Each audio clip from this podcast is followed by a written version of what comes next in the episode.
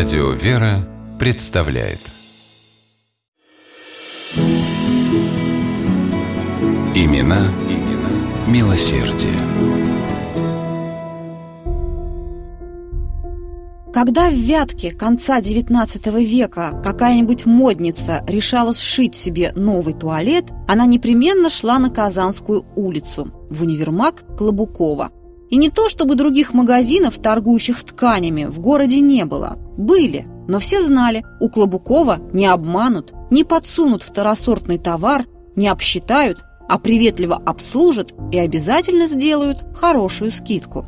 Со стороны владельца универмага, вятского купца первой гильдии Павла Петровича Клобукова, это была отнюдь не рекламная акция. Энергичный, приветливый человек с пышными усами и открытым светлым лицом, Павел Клобуков от природы отличался невероятным человеколюбием. В те дни, когда он сам становился к прилавку, а это бывало нередко, универмаг нес убытки – Видя, например, что у покупательницы не хватает денег на отрез китайского шелка, но ей очень хочется его купить, Павел Петрович без раздумий мог отдать дорогую благородную ткань по цене простого ситца.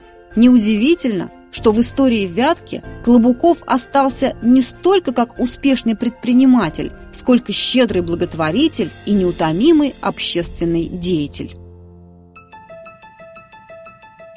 Как только в городе возникало благотворительное общество, Павел Петрович одним из первых к нему присоединялся.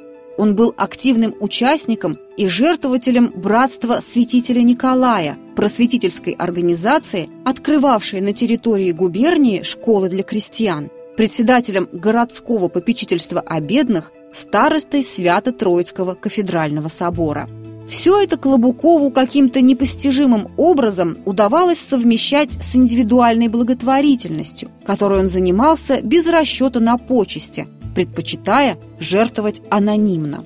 Так и горожане далеко не сразу узнали, благодаря кому в Вятке появилась первая в губернии школа для незрячих детей. А ведь это именно Павел Петрович приобрел на Царевской улице большой дом, в котором и разместилась школа а кроме того взял на себя все расходы по ее содержанию. Другой дом, каменный, трехэтажный, на углу Владимирской и Морозовской улиц, Клобуков выкупил в 1899 году и устроил в нем богадельню, приют для престарелых и инвалидов, обеспечив ее капиталом в 20 тысяч рублей а спустя год провел в здании богадельни за свой счет электрическое освещение. Это крайне дорогостоящее для того времени благоустройство обошлось Павлу Петровичу в 7 тысяч рублей.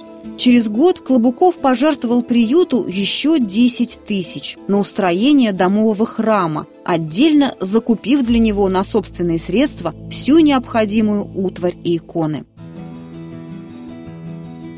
Павел Петрович жертвовал всюду, куда обращались его взоры. Писал о Клобукове его современник, знаменитый адвокат Александр Прозоров.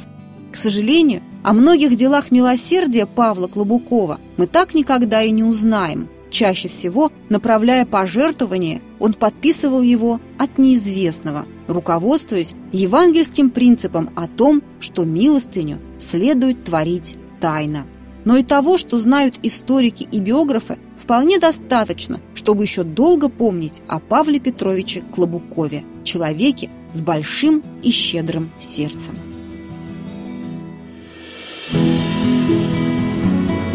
Имена, имена милосердие.